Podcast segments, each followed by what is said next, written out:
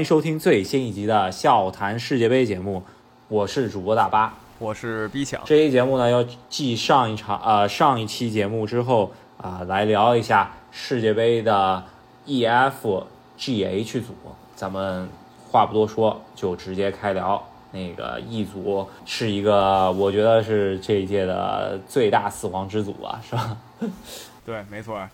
在说他为什么死亡之前吧，先介绍一下被死亡的吧。如果大家没听上一期的话，再简单科普一下，对吧？这是一个组里有四个队，然后四个队里呢出现两个，两个活命，两个死。那为什么说一组死亡呢？首先，它有一个时代不济的球队，倒数级别的就是哥斯达黎加队，没有太多可说。如果大家想聊哥斯达黎加，一般都会说啊，二十年前我看过中国队跟哥斯达黎加，结果中国队被打爆了。哥斯达黎加还是能聊一嘴吧，我觉得，那就是啊、那就是一四年的时候，他们真是也是分到了类似一个组，那就是英格兰、乌拉圭，然后他们是小组第一晋级了，是吧？那真是他作为黑马来说是有传统历史啊，而且最后是在淘汰中间啊、力力拼荷兰到点球，这荷兰也是出了浑身解数换门将，最后把才把哥斯达黎加给淘汰了，是吧？那说到门将，哥斯达黎加有一个绝对头牌，就是他们的守门员啊、这是他们的一个名将。这个纳瓦斯就是他们的守门员了，也是世界级的门将。呃，虽然是个小球队吧，但是有这么一个大。这个组最没实力的一个球队就说完了。那另外三个球队呢，就是有两个世界冠军队吧，那就是西班牙和德国队。西班牙和德国这两个欧洲球队碰到也抽到一起了之后，已经把这个组搞得挺难了。再来一个就是这本届是志在八强的亚洲绝对霸主日本队，是吧？那先说一下德国吧，啊、德国一般大家一听这这俩字儿就觉得好嘛，又世界冠军就来了。但不得不说，现在德国因为上一届实在是太憋了嘛，踢得太臭了，小组没出现，对吧？他上一届就是那死的俩队之一，让人不可思议，啊，历史第一次。所以这一届他其实自己都没把自己看特别高。呃，为什么外界包括球迷也没把他看特别高呢？因为德国确实近几年没出大牌的球星。你现在围观一下他的球队主力阵容，二十九岁、三十岁的人相对比较多，而且很多这里人呢是回炉重造的，不是说他从二十一直特别牛逼踢到三十，而是说他已经废了几年，然后呢，这教练一看咱还缺这么一人啊，干脆你回来吧，有这么一个意思。嗯，而且德国队他那个传统还没捡回来，那就是他这个传统中锋啊，甚至就德国队这个九号中锋现在真是特别难。然后现在看上去来说，应该是还是穆勒或者搭档哈弗茨是吧？这都不是传统意义上的德式中锋啊。所以说德国队自己把自己的踢法改成了西班牙队，然后。把自己废了是吧？当然，当然，德国队现在这个教练还是挺不错的，也是欧冠级别的教练。那这是唯一他，我觉得他的出现上能够多高看一眼的一个优势吧，是吧？但我奉劝大家一句，德国队绝不是本届夺冠热门。你说他有没有这实力呢？那还是有的，对吧？再臭他也是德国队，但是他离夺冠其实差挺远，明显比他就是纸面实力就是强的球队，咱就能想出三四个。确实啊，德国队今年也是，我觉得目标应该在八强左右，是吧？然后看一看这个组能突出重围，也是已经挺不容易的一件事儿啊。那西班牙这边是青年才俊，对吧？这个上届欧洲杯啊、力压众议，然后不招皇马球员的恩里克，然后这一届又是基本上没怎么招皇马的球员吧，虽然招了一两个是吧？但是西班牙这一届应该还是青春风暴是吧？这个年轻的球员，但是跟德国队一样啊，这个锋线上面只能使用廖化型球员莫拉塔，也是一个跟他黄金时代的那个前锋线阵容比来说，还是差的有点远。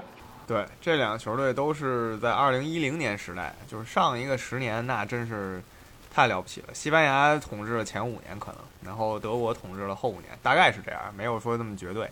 那现在西这两个队都是走下坡的时候，这也很正常啊，一种循环嘛。礼仪大帝早说过了，现在他们西班牙队是一群零零后，尤其是进攻队进攻球员，那么六七个零零后可以排出来，算是最倚仗零零后的一个强队了。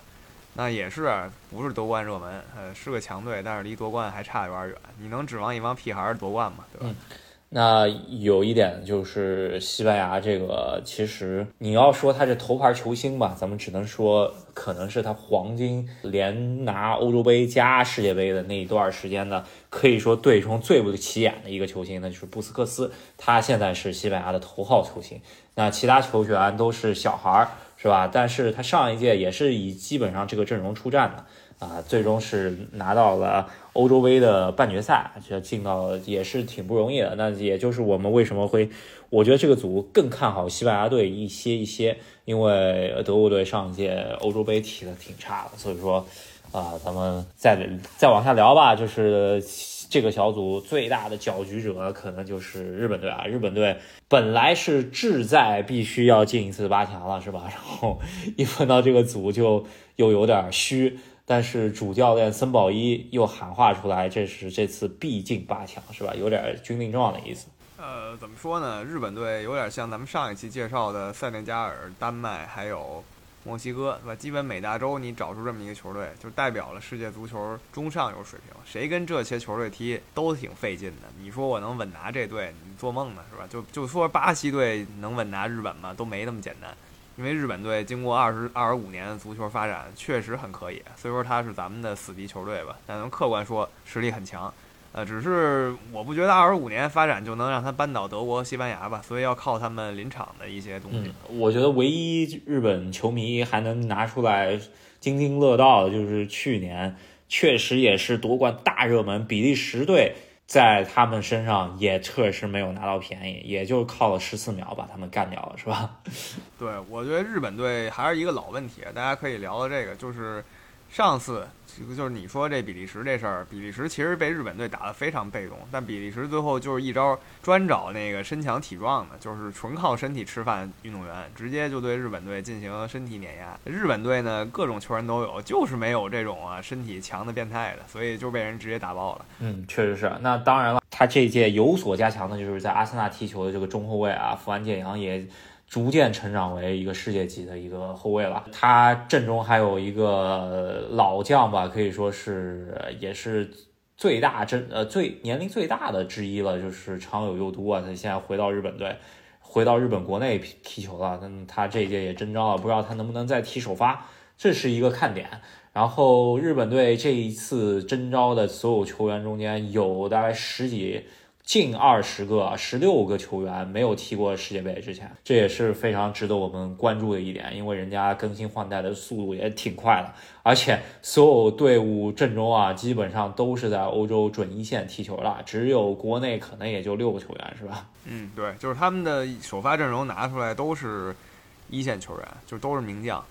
呃，还是一句话，虽然都是名将吧，但这些名将可能弱到一起去了，就是都没有那种身体素质能直接力干别人的，就是不讲道理，没有这种一力降十会的，都是技术型，都是守纪律，都是能配合的。有时候呢，对方就靠一不讲道理就能把你办了。所以说，这日本队永远的问题。对，那其实如果说跟另外两强比的话，西班牙肯定在传控是他的祖师爷，是吧？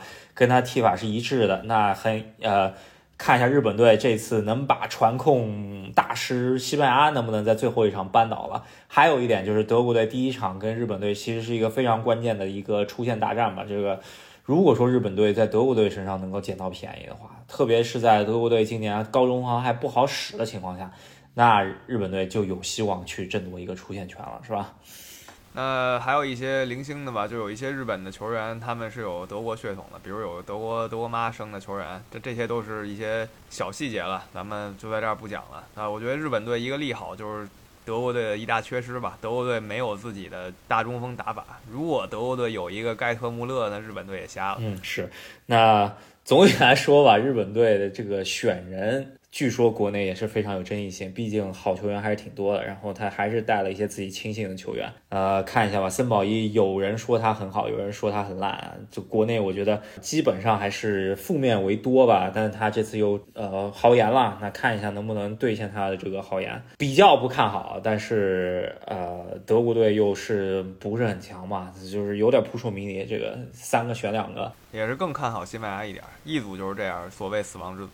那说一下 F 组，F 组呢，当家的球队就是比利时队。也是一个在走下坡的球队，类似于德国和西班牙，其实就是德国、西班牙统治足坛十年的时候吧，比利时一直是最有力的竞争者，不断的出强人，不断出天才。那这些人呢？他们来到了职业生涯的末期，这是他们的绝唱，基本上。对，比利时呢，黄金一代基本上是九零九二年出生的，然后最黄金的时期其实就是二零一八年世界杯，然后他们也是啊，基本上兑现了他们的天赋吧，也是去到了呃半决赛，也是比利时这么多年以来最好的一一个战绩了。然后啊，但是惜败法国吧。错失了大力神杯举，呃，就是错失了举起大力神杯的这么一次黄金机会。然后我觉得二二年的话，应该是达不到一八年这么一个高度了，因为毕竟这啊黄金一代最主要几个球员，卢卡库状态不行了，阿扎尔这两四年基本上是废的，然后可能也就是德布劳内，还有少部分出现了一些新星吧。然后其他真的拿不太出手，然后后防线是彻底整条后防线全部老化，然后也没有新人能够接接班吧，嗯，基本上后防线已经是不堪了。那前场还有一个德布劳内是一个世界顶级球员，这基本上是这么回事了，是吧？对，呃，上一届比利时毫无疑问是公认的第二热门，第一法国，第二基本就是比利时，然后两个队半决赛遇上有点可惜。当时所有人都说这场球踢完就是谁赢谁谁冠军，所以最后法国一比零拿下比利时，最后夺冠。那同样的一波人，比利时核心还是这几位，就是守门员、中后卫，对吧？中场、前锋都是这几个人，零星换几个。但这几个人最近几年都很下滑。你刚才说了一个是老了，还有有的人是吃吃炸薯条吃太多了。那唯一最最最有状态火热的就是他们的。中场核心德布劳内那个七号，大家可以看一下，长得很像《丁丁历险记》。对对对，还有一个就是世界第一门将，呃，可以说是库尔图瓦吧。然后皇马的这个门将，如果说他场场都是他欧冠决赛上面的发挥的话，那比利时的下限肯定能保住，是吧？如果说库尔图瓦打出了半年前他在跟利物浦那场比赛的时候的状态的话，那比利时可能有又四强了，因为那场球他简直已经就是。把球门给呼上了，呃，其他位置不用太期待了。呃，之前的绝佳搭档阿尔德维尔德和维尔通亨，对吧？这两个人当年是在同一个俱乐部一起效力，所以说配合的默契程度无法让你想象，都特别默契。但是现在两个人都是半退役状态，也不能说半退役吧，就是已经不在顶级联赛踢了，都回老家踢球。那比利时四年走了下坡路。克罗地亚这边基本上也是稳中往下走吧，是吧？基本上也是同一套阵容，然后老了四岁。上一届另外一个四强的球队，这一届呃，我觉得小组出线应该问题不大，因为这个小组还是比较怎么说，没什么太大悬念的。但但是你要说他能走多远呢？这一届真还得看一下莫德里奇到底能不能把这一支球队带到。啊，如果说连次连次进到四强，那就比较奇迹了，是吧？对，我觉得克罗地亚在上一届就是这是一个可以说是新球迷检测机，对吧？因为很多新球迷来了以后，一听克罗地亚，对吧？有人可能说这国是啥国都不知道，然后再一看这国跟中国一城市差不多大，就是就是说人口方面，我觉得不值一提。但其实上一届，呃，在很多球迷心中，它是一个至少四强的水平，最后人家走到了决赛，非常非常厉害。毕竟啊，人口这么少，你再喜欢足球，你也喷不出这么多球星，能喷出一届已经很了不起了。所以这届这帮人再干一届，那也不用再想下一届事儿了。当打的球星一号人物还是他们的队长莫德里奇，现在已经三十七岁了。嗯，基本上这四年阵容没怎么变过啊，就有一些小的微调。然后他这个主教练达利奇也还是继续担任啊主教练吧。球队稳定是挺稳定，就就就是这一些人就老了四岁，虽然。呃，怎么说？有当打之年的科瓦季奇，加上啊，可以说是呃什么新秀吧，吉吉瓦尔、迪奥尔这些球员有出来，但是真的核心啊，什么佩里西奇、莫里奇，呃，加上甚至上一次主力中卫啊，洛夫伦已经基本上淡出了，是吧？也也已经呃淡出主流视野了。居然还最后带着了，那说明真是没有太多人能接上，是吧？对，我觉得很多球迷一般说到像克罗地亚、塞尔维亚这些球队，都会说一句什么啊，那个万一还有南斯拉夫呢？这几个队拼一起，那岂不就是年年夺冠第一大热门呢？那这里也可以大家给大家稍微科普一下，就是在南斯拉夫时期呢，有这么一句俏皮话吧。呃，这个如果懂东欧的人的话，可以给我们再深度科普一下。但我听过这么一句俏皮话，就是说南斯拉夫队里不能有克罗地亚人，大概是这意思，就是克罗地亚人不愿意为他们当年那个祖国效力，他们喜欢自己玩自己。不管怎么样吧，我觉得小组出线这个组应该问题不大，基本上跟比利时携手出线。当然有一个这个组其他俩球队，我觉得没什么特别能说啊。一个加拿大是下一届的东道主，然后还有一个摩洛哥。那加拿大在晋级赛中间是。小黑马吧，居然以北美第一的身份晋级了，然后，呃，有一定的青春风暴，但是我觉得他们时间未到，应该还不至于能够撼动克罗地亚和比利时。如果说他们能撼动的话，可能真是克罗地亚和比利时的后防是，呃，出现了极其大的失误啊，这会让呃加拿大撼动了。但我觉得摩洛哥基本上还是没太大希望，是吧？这就是一嘴带过的。没错，对加拿大就是一个球星嘛，阿方索·戴维斯。大家如果有兴趣看加拿大球的话，虽然我感觉吸引力很低，那我会发现一个像练田径的球员，就是他跑得巨快，实力也很强。摩洛哥没什么可说吧，突尼斯的翻版，呃，差不多球队。嗯，好，那这个组就聊到这儿，再聊一下下一组。那这个就是本届我认为最强球队啊，实力上来说真是最强的球队——巴西队。那巴西队。这边五星巴西今年很有希望突破自己的战绩，再添一颗星，是吧？没错。那一般聊足球的时候，很多人一说足球谁强啊，一般就一帮人就说巴西强啊，然后另一波人就说哈，你不知道了吧？巴西不行了，你以为还有罗纳尔多呢？你以为还有罗纳尔迪尼奥呢？但这一届呢，这句话又好使了，因为所有的足球媒体、所有的球迷，就是呃，甚至说所有的记者吧。基本上九成人公认巴西是本届头号热门，这个是没有什么悬念的，也是一个人人都这么认为。稍微还比上一届看好法国多一点，因为法国上一届被比利时稍微带了带了一点流嘛，所以说巴西队真是我看了所有民宿啊，基本上只要正经预测了，就不是那种瞎瞎预测，比方说什么英格兰呃。比方说什么他们自己本国夺冠或者啥的，这这些预测啊，那不是巴西，基本上就是阿根廷了，对吧？这个基本上也是跟上一届很像，如果谁赢上半区，谁就夺冠。那看主要还是这个阵容还是确实很强，这有点从弱巧轻的意思啊。巴西队一个就是边后卫是一个很大问题，然后呃前锋特别多，那基本上也是往五个前锋。一起上的这个感感觉了是吧？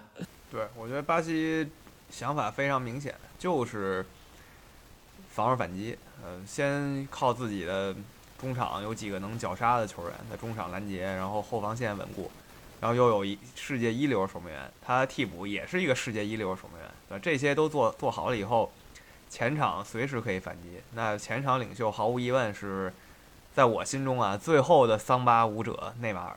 然后他周周围配了很多欧洲人培养的巴西人，像维尼修斯啊、罗德里戈这样速度巨快的，然后能射门的球员。那这样的一个巴西队踢这种赛会，简直不能更合适了。尤其是七十五分钟以后，因为现在世界杯可以多换几个人了。你就想象一下，把这些罗德里戈、维尼修斯换下去，换上的是什么理查利松啊、什么热苏斯、安东尼，也都是速度型的。那那边的防线根本吃不消。是那。基本上，我觉得淘汰赛巴西的优势会很大，因为确实这个锋线人员兑换，呃，上来以后到一百二十分钟，怎么也得给你冲垮了，是吧？所以说小组赛，我觉得还是相对来说会优势小一点的。同组的其他对手啊。一都是老面孔啊，基本上一八年都碰过，一个塞尔维亚，一个瑞士啊。这个塞尔维亚正中这四年本呃出来了一个弗拉霍维奇，咱们可以稍微调一聊一嘴吧。基本上弗拉维奇的弗拉霍维奇的模板应该是莱万的模板，是吧？再就是另一个莱万多夫斯基，那属于前南斯拉夫地区的，没什么新鲜的，就是实力还是很强的。但是这个队啊，塞尔维亚队永远支持不了这么一个大中锋嘛。你依旧是那句话，足球不是一个人踢。嗯，是。那瑞士这边是相对来说，你说他真这四年有什么进步，好像真没有。但是他人家还是这么一个踢法，就是防守反击，对吧？然后呃，守门员挺不错啊，索莫尔这个这四年在德甲也是证明过，证明了又再次比较稳定的发挥的一个守门员吧。然后我觉得。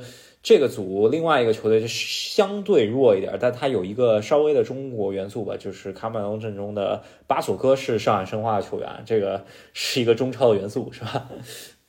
呃，就是非亚洲人里啊，他是唯一一个在中国现在踢球的，在中国就是拿工资的，就是他。所以我觉得卡麦隆也就是这看点了。卡麦隆其实自从他们的绝对巨星埃托奥退役以后呢，也是。蹭蹭往下掉，现在这些人基本谁也不认识了，很多在沙特混。嗯，对，那基本上这个组其实就是巴西小组第一出线，再加上塞尔维亚和呃瑞士之间取一个。那塞尔维亚和瑞士之间本身这俩国没什么仇啊，但是瑞士中间有一些偏南地区的一些啊移民的啊球员吧，然后他们可能跟塞尔维亚会比较有呃怎么渊源嘛。这个巴尔干火药桶一直点到塞尔维亚了，像阿尔巴尼亚后裔什么的，这就是他们会有火花的原因。呃，跟瑞士本身没啥关系，瑞士人可能吃个瓜，但球员挺当回事儿。嗯，是最后一个组啊，那就是葡萄牙呃乌拉圭的这么一个组啊。这个呃这个组啊，咱们要说星光来说，肯定是葡萄牙第一，但是按照世界杯历史战绩的话，肯定。乌拉圭是一个传统强队，虽然他的星光没有那么耀眼，但是他在世界杯的战绩一直很不错。虽然中间有过一些就是非常暗淡的时光吧，但是我觉得咱们真得高看一眼乌拉圭队，是吧？咱们先聊葡萄牙，葡萄牙阵中，咱们不得不说啊，就是这个呃历史最佳球员之一罗纳尔多。呃，在世界杯开启之前，这个话题性很高，是吧？对，我觉得在世界杯之前，一般来说大家都在聊世界杯呢。结果这位把 C 罗参加了一个采访，就这都不是说上场踢球这么一事儿，参加一采访，跟自己的俱乐部曼联队彻底掰了，基本是这意思。然后呢，最近几天足球媒体就只写这事儿了，世界杯感觉都没这事儿重要，就可见他能。带多少流量了？但是不管怎么说啊，这球就马上就要开始了，没几天他又得上了。所以现在葡萄牙队集合在一起开始练，似乎在葡萄牙队内也因为他有一些矛盾。对，这个就让葡萄牙世界杯征途一蒙上一片阴影，是吧？因为这个组，说实话，我觉得就是比西班牙、德国那个组稍微好踢一点儿。这个组真是特别不是那么好踢的。然后葡萄牙是呃分到这么一个组，如果说再出现内讧了，那真有可能直接就回家了，是吧？那当然了，C 罗他，我觉得他这个人吧，在逆境中间还是有一定可以相信的能力了，所以我不觉得葡萄牙能够直接小组回家。但是这个组真是得小心，大家也得稍微防冷一下，是吧？呃，还有一个基本误区，很多人说葡萄牙能夺冠，因为有 C 罗，那这个咱们。理性讲，如果四年前你这么说，我还可能相信一下。但是毕竟 C 罗他再伟大，一个运动员三十七了，他不可能单干了，没这事儿。他能起到领袖作用，就是他最大的作用。葡萄牙这边，C 罗大不如前，但是 C 罗的队友如果说正常踢的话，都还是准一线世界级的。基本上这四年，呃，他的队友都成长了，呃，除了 C 罗是有所下降以外。呃，当然他还是起码是一个一线球员嘛，但是后防线呢，葡萄牙还是稍微就只有出来一个鲁本迪亚斯吧，那他另外一个中卫选择可能还是佩佩，但如果真的是佩佩继续上的话，很有可能成为一个薄弱点了，是吧？对，因为佩佩也是同样原因，是吧？你当年再辉煌，你再是足坛著名恶汉，没人敢动你，但现在你三十九了，还是很多人敢动你的。呃，再说一下 C 罗这个点，我甚至可以说葡萄牙排兵布阵上不需要他，就是从战术上讲不需要他，各个位置都有个更年轻的球员可以选。加时赛踢点球大战的时候比较需要这样的传奇上来坐镇啊。但是呢，咱们也再说回来，就是 C 罗不可能不首发，这个基本上他在球队中的地位就是在那儿了。但据说啊，球队有些球员不是很服他，那那那那都是小道消息。咱们看一下第一场踢加纳，拿出来是骡子是马就溜一溜，是吧？对，正好是第一场遇的是他们这里比较弱的，对吧？所以说也给他们一喘息的机会，看看到底是他在场上坐镇，大家围着他踢，还是说他就甘当这个绿叶，为了团队牺牲一次。因为我们从他的在俱乐部表现，还有他的个人采访发，我一直觉得他是比较在乎个人表现的，也在乎球队荣誉，这没问题。但就是说，他对个人表现在乎相对多一些。啊，对，那看一下吧，真是葡萄牙这一届啊，说实话，纸面实力呢，前前五肯定有，但是。你真是出了这么一档子事儿，真不好说。那比较另外小众的这么一个世界前冠军球队，那就是乌拉圭队。这个咱们可以稍微聊一嘴。我觉得这一届真有可能是一个呃杀出呃重围的小黑马。真的，就乌拉圭啊，这一届心比较齐吧，然后人员仔细一看还真不差。呃，有老中青三代，基本上也都都带去了。那。在预选赛阶段已经踢了四带了四届的老帅，呃，塔尔雷斯是也是因为身体原因，也是因为战绩原因退下去了。接任的这么一个新的教练，呃，阿隆索是前上海申花踢球踢过的球员时代踢过球的啊，这么一个教练吧。据说他用兵还是挺神的，最终是奇迹，呃，把乌拉圭从死亡线上面抓回来，直接进到了。啊，世界杯正赛啊，然后分到这个组，可以说乌拉圭还是很有力的争夺者啊。是，我觉得乌拉圭。呃，其实从一零年开始，就是我每每一届除了客观那个大热，我都会说是谁以外，我一般就补一个，我觉得乌拉圭有戏。一一零年的时候，人人都说西班牙基本就是冠军嘛，然后我就说除了这一点，我觉得乌拉圭有戏。那乌拉圭最后确实前四啊，后来好几次，其实乌拉圭都还行，除了苏亚雷斯咬人那次吧，把自己玩废了，他一般都是一个至少八强的争夺者。那这一届是这几个球星，苏亚雷斯和卡瓦尼的绝唱，但是他们又有新人了。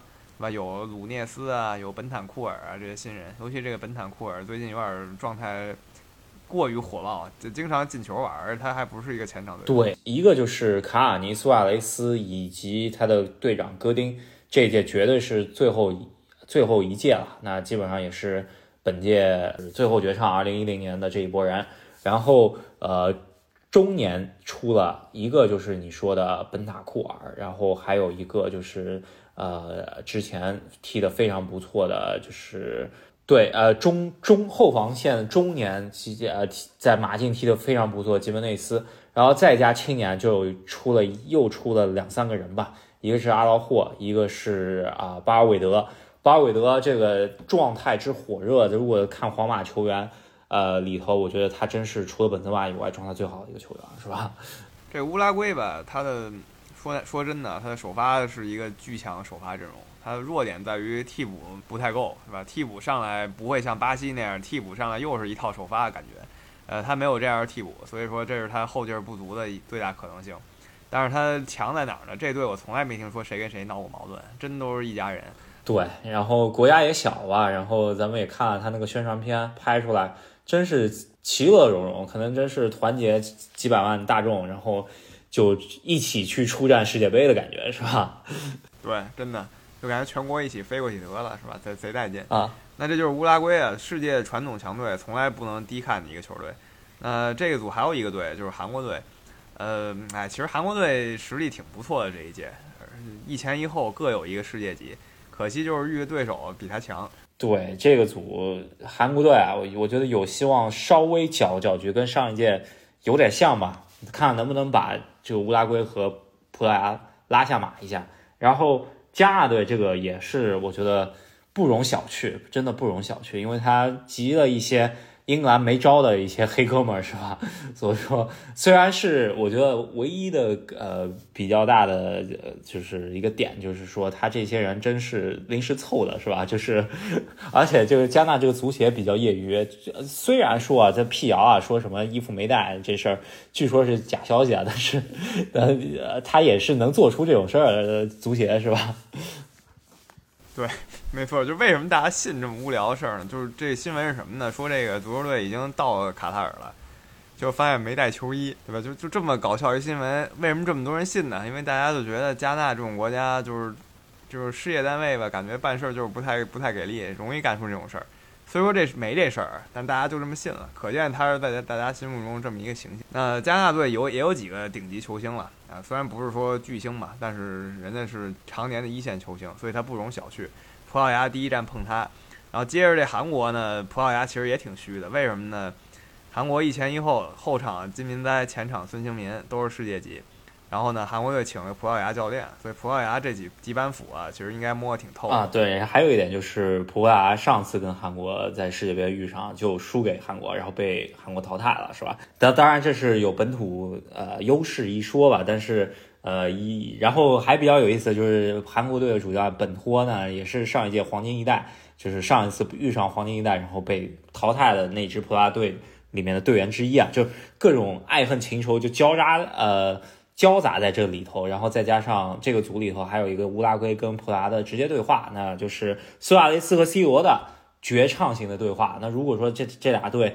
最后都没踢好，OK，那就是基本上谁的世界杯绝唱了，是吧？这一组就是这样，也是一个非常死亡的组。其实这组实力真的相当相当平均，韩国队很猛的，因为这种赛会比赛嘛，你可以主打一个人，其他人后面憋着就行了。正好韩国还有一个后防领袖，所以我觉得没问题，可以这么搞。那所有组啊全聊完了，咱们稍微讲一讲晋级之路吧。嗯，如果不出意外的话，上半区还是。比较扎堆强队了，是吧？这个基本上是会出现巴西、阿根廷以及荷兰啊这些强队吧，甚至德国和西班牙得去一个吧，比利时和克罗地亚得去一个。所以说上半区的竞争会非常非常激烈，呃，甚至会出现上半区的对对决里头会出现巴西对葡萄牙或者乌拉圭以及阿根廷对法国的这么一那种十六强非常关注的。呃，对决，那下半区呢，基本上啊，相对。